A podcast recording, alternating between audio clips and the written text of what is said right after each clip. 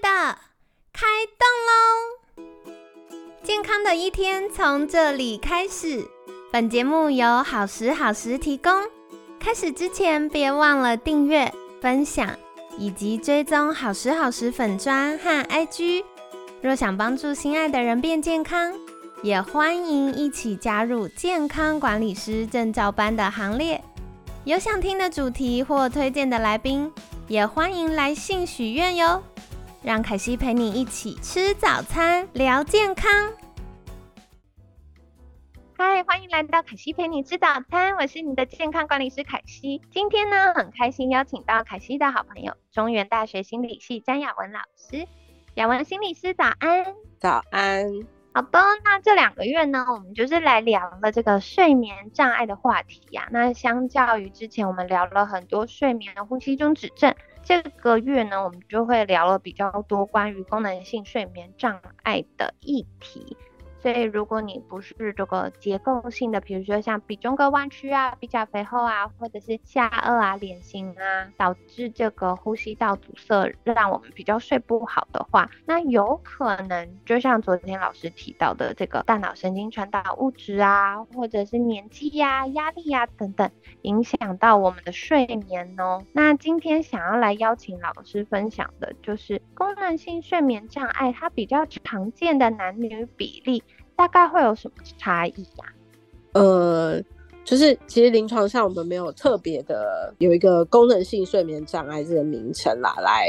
称呼它。对，那比较是说，呃，可能有一些因素是因为跟非器质性的，就是我们刚刚凯西说到的，就是说，哎，不是是因为。颅岩的结构啊，鼻中隔弯曲啊，这些，然后导致，然后是跟生活的一些生命阶段，或者说跟呃，也许是因为心理的一些状态，然后就是转换，然后压力，然后所导致的障碍的话，那以这类型的睡眠障碍的话呢，是女生多一些，没有错，就是呃，可能跟女生的一些特质，然后思考的习惯有一些关联性，这样子。哦，了解。所以如果是这个，比如说像嗯女生哦，我最近想到一个，我有一个客户就跟我分享说，他妈咪啊最近失眠，然后我就关心一下说，哦还好吗？怎么会失眠？他就说，因为亲戚家就是远房亲戚家的侄女啊，最近要预备要去找工作，然后找工作好像找的不是很顺利啊，然后。可能小朋友就有点点心情不好，所以呢，嗯，就是这样子，长辈们在聊天闲聊、闲聊、闲聊的时候，就传到了妈妈耳里，然后妈妈就想说，哇，小朋友刚毕业，这样会不会太受委屈啊，或者是太觉得嗯很受挫啊？光为了这件事情就担心到睡不着了。所以其实像刚刚老师有提到，有的时候可能跟我们比较有同理心啊，或者是大家比较容易先去在意呃人际关系呀或家人的需要，然后进而影响到我们睡眠有关。那接下来想再请教老师就是，刚刚提到这个嗯男女比例可能有一点点差异，那女生常见的失眠情境会有哪些呢？嗯，蛮多，现在然后就是。年轻的族群的话，就是比较多会跟他的学业啊、工作压力呀，或者是感情的问题有关。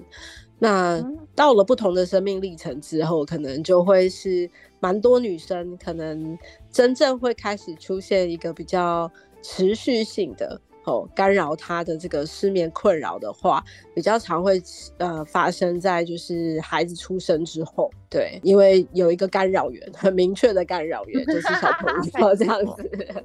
对，所以呃为了要照顾，一个是小朋友会干扰睡眠啦，那一个是说妈妈可能也会变成说要变得比较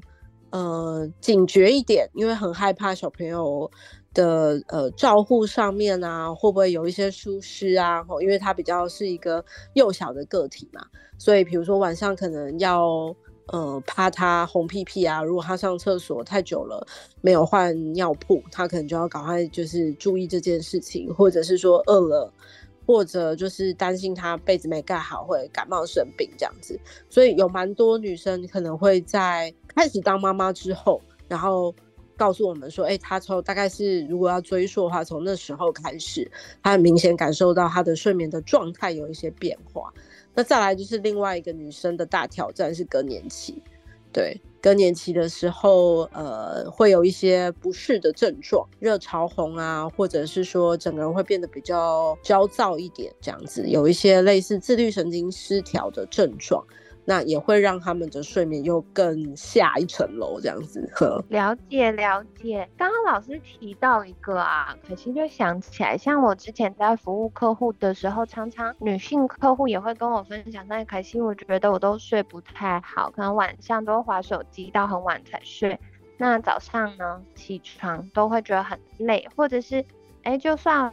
晚一点睡，可是还有睡到满八个小时哦。早上都还是会觉得哇，好疲劳哦，有点好像晚上充电没有充进去感觉。那进一步我就会来问说，哦，那你觉得可能的原因是什么啊？然后从什么时候开始的啊？等等。那的确就像刚刚老师提到，就是很常是小朋友出生之后。可是凯西也真的是从我的客户身上学到了，因为我本来就想说啊，小朋友出生。可能一开始还没睡过夜啊，或半夜要帮他换尿布、喂奶奶啊，嗯，影响到妈妈的睡眠是蛮合理的，可以想象嘛。可是后来发现，哎，孩子都可能已经上国小了，都已经可能八岁啊，然后十岁啊，他都还是会有睡不好的状况。我就发现有的时候亲子同睡，可能睡同一间房间，甚至睡同一张床上。也有可能会影响到妈咪的睡眠，对不对？没错，嗯嗯嗯，所以这个可能就是大家要再多做留意的。那接下来也想再请教老师的就是，怀孕是不是孕期的这个荷尔蒙变化，还是身体的变化，也会影响到我们失眠呢？嗯，我觉得一个部分嘛，在初期的时候，有些妈妈他们会。呃，对于呃怀上小朋友这件事情，可能会有一些心态的一些调试的部分，然后需要去适应。例如说，可能如果他是没有在规划当中怀孕的。对，那他可能就是呃需要去思考说，哎，我的一些照护的问题啊，然后就是可能本来经济规划的问题啊，那有一些他可能是真的是很期待这个孩子出现的，然后哎也顺利怀上了，可是有的时候如果妈妈的特质上面是比较容易紧张的，他可能就会觉得说，哇，我可不可以好好的留住这个小朋友，然后就也开始检讨自己说，哎，在我顺利怀上之前，我有没有不小心吃了什么东？东西，然后会不会去影响就是小朋友的健康成长这样子？对，所以就会在初期的时候可能会是比较是心理的因素，然后去影响睡眠的稳定性。那也有一些人的状况是他真的体质比较敏感，我们也有碰过有一些嗯刚。怀上的妈妈会提到说，她就刚怀上，她就开始变得很频尿，然后对，就是可能因为，也许因为这个是每个人的呃，就是特质的不同，有些人他真的对于这样子的，呃，因为子宫其实那时候胚胎应该还很小，照理来说应该对不太会有太明显的感觉，可是确实有。一些就是刚开始在刚怀孕的妈妈就已经会提到说，哎，她有这个比较频尿的问题，这样子吼可能就是嗯，对膀胱有一点点的压迫感，可能她就蛮明显的可以去感受到。那也有当然也有可能是我刚刚提到的一些前面的心理因素，让她有一些比较担忧的状况，所以就会有一个心灵性的频尿，那她就会觉得说，哎，我会被这个生理的症状，然后打断中断我的睡眠这样子。哦，原来如此。所以其实，在孕期会发生的影响到睡眠的原因也非常多元。那可能跟大家自己的啊身体啊，还有感受的程度啊会有关。刚刚老师分享的因素很多，大家就可以来观察看看，是不是到底是。心理上的还是因为呃，实际上身体有变化，就像宝宝越来越大，可能他就会压迫到膀胱，让我们想尿尿，半夜一直起来尿尿也会影响失眠嘛，所以你就可以再多做观察。那接下来想请教老师，就是在服务客户这么多的经验当中，有没有觉得印象比较深刻或比较特别的睡眠障碍可以跟大家分享？嗯。比较是呃，针对孕期的妇女嘛，都可以，都可以。就是很好奇，老师都遇到什么比较特别的案例？好，各种啦。其实我自己呃也遇过呃几个蛮特别的状况，是说有一个是嗯，他本来天生吼，就是这个也是一个大家需要自我去觉察跟就是呃增加自我了解的部分，就是。我们之前有蛮多个案，他可能是因为，就是比如说健康检查，然后发现说，哎，我呃睡眠有呃，就是我的健康有一些状况，所以他就开始回头来，就会觉得说我应该要落实健康的饮食啊、运动啊、睡眠习惯这样子。所以曾经有过一个就是案例，他是其实他天生就睡得蛮少的，他不其实不是一个我们讲的就一般常见的，就是哎一天可能要睡七到九小时的一个成人的个体哈。然后他就因为他的健康检查报告的关系，所以他就很紧张的跑来，然后说：“哎，我因为看到健检的报告，所以我开始尝试让自己睡满八个小时，躺应该是说躺八个小时，然后尝试要让自己可以睡满这八个小时。就他发现说：，哎，我遇到困难了，我没有办法，然后就失眠就开始出现这样子，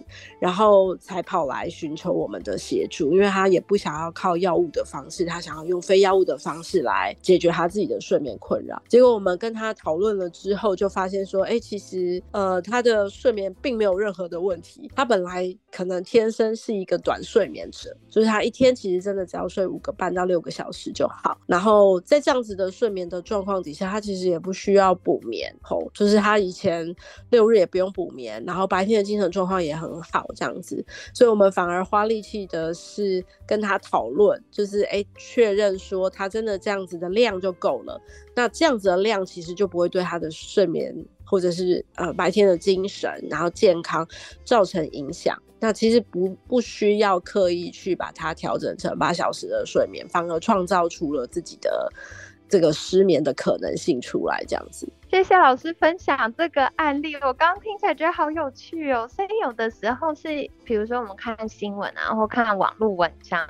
然后就觉得啊，好像那样才是标准。可是我们忘记每个人的需求可能不一样。所以假设今天你的睡眠没有影响到你的日常生活，也没有其他不舒服，在健康检查或者是在医师诊断啊等等的过程当中都没有特别需要留意的地方，其实我们也不需要刻意调整，对不对？对，没错，就是有的时候可能也要稍微注意到，说我的生活形态的转变，其实也会去影响我对于睡眠这件事情的需求。例如说，就是我们也有遇到过，有个案他本来可能有一个大量的运动的一个生活习惯，可因为他受伤了，所以他就没有办法再像以前一样从事这么大量的运动，然后他就发现说，哎，我的睡眠量好像。下降了，我现在没有办法睡八个小时，我失眠了这样子。但是我们回头去看，就是你会发现说，因为我的那个耗能，白天的一些耗能就是减少了，所以当然我的大脑就会自然的觉得你不需要。这么长的时间，就是去修复或者是恢复你的体能了，所以你的睡眠量自然的就会下降。哦，那包含刚刚讲的，比如说在照顾家属的时候，如果我今天在一个比较有压力的状况底下，其实我的睡眠量也会跟着有一些转变，就会睡得比较少或比较短。那其实很多时候我们也要稍微去。觉察这件事情，就是当我睡得少、睡得短的时候，我可能要回头去检视一下，是我们刚刚讲的，你的活动量变少了，从本来是要上班的，本来有运动的，然后变成退休或者是暂时没有办法运动，那睡眠量会减少，或者是说，哎，我的压力变大了，所以我的睡眠有一些改变。那这时候其实如果是压力，我们就会建议回头要来去处理，就是压力管理的问题，这样子。了解，我刚突然想到。我们也有可能因为日照或气温改变了我们睡觉的时间长度，对不对？因为没错，没错。像，这几天很冷，就是这样。对，很冷的时候真的都爬不起来。可是像每次春天到夏天的时候，我七早八早就会自动醒来耶。所以这也是正常的，是没错。因为我曾经跟我自己家里也有医疗专业的人员嘛，然后有一次我们就在讨论，因为他是中医师，我们就在讨论说，就是呃中医在讲那个固定，呃可能十点十一点就要上床，然后就是 肝经胆经循环这件事情的时候，他其实后来就有跟我提到说，像。在《黄帝经》里面，他其实会建议大家的是夏天要晚一点去睡觉，然后早一点起床，所以就是睡得短，因为对日落的时间比较晚，所以晚一点睡，然后日出的时间比较早，所以早一点起，所以夏天确实睡眠量会减少。那冬天就刚好相反，因为日落的时间比较早，所以会早一点上床，然后晚一点起床，所以冬天的睡眠真的会比较需求量会稍微长一些，这样子。嗯，了解，好哦。所以跟大家分享，如果你发现冬天的时候都神神爬不起来，或七早八早想睡觉，放心放心，这是合理的啦，就要好好给自己一个放松睡觉的时间。那或许充电补一补，补好了，我们接下来就会更有精神喽。好，再跟大家分享啊，我们今天聊了很多关于功能性睡眠障碍的主题。然后刚刚老师有提到，功能性睡眠障碍不是一个在临床常见的名称，好，所以就是比较容易形容，所以 用这个词在做说明，那就有补充给大家。明天呢，我们要来聊一聊是慢性失眠哦。我好多客户跟我说。可惜没有，的失眠不是什么一天两天、一周两周，已经失眠 N 年了，到底怎么回事呢？明天就邀请老师来跟我们分享哦。那一样，在节目尾声要再次请教老师，如果大家有这个关于睡眠障碍各种疑难杂症，或者是我们听众很多是女性朋友，那大家就发现，哎，在生命不同的阶段的时候。会出现睡眠品质的波动。那如果想要更多了解，哎，我现在的不管是怀孕啊，或者是孩子出生啊，或更年期啊的这个状况，为什么会睡不好，以及可以怎么改善的话，可以到哪里找到老师呢？嗯，听众朋友们可以上静好听的官网啊，或者是下载静好听的 App 收听我的好眠实验室哦。那可以帮助你更全面的了解睡眠，然后也可以帮助自己打造好眠的人生。好的，所以凯西会把相关链接放在我们节目资讯栏哦。那已经讲了一个礼拜，你们买了没？赶快去订购起来哎，因为这样子呢，就可以更多的知道，哎，我们从生理到心理不同的面向，到底会有哪些可能影响我们睡眠的因素呢？那或者是不同的失眠类型，它可能长的是什么样子啊？老师也会在课程当中用整些案例来跟你分享哦。那这个就是推荐给大家港。快订阅，手指动动订阅起来。那今天呢，也非常感谢中原大学心理系詹雅文老师的分享。每天十分钟，健康好轻松。凯西陪你吃早餐，我们下次见，拜拜。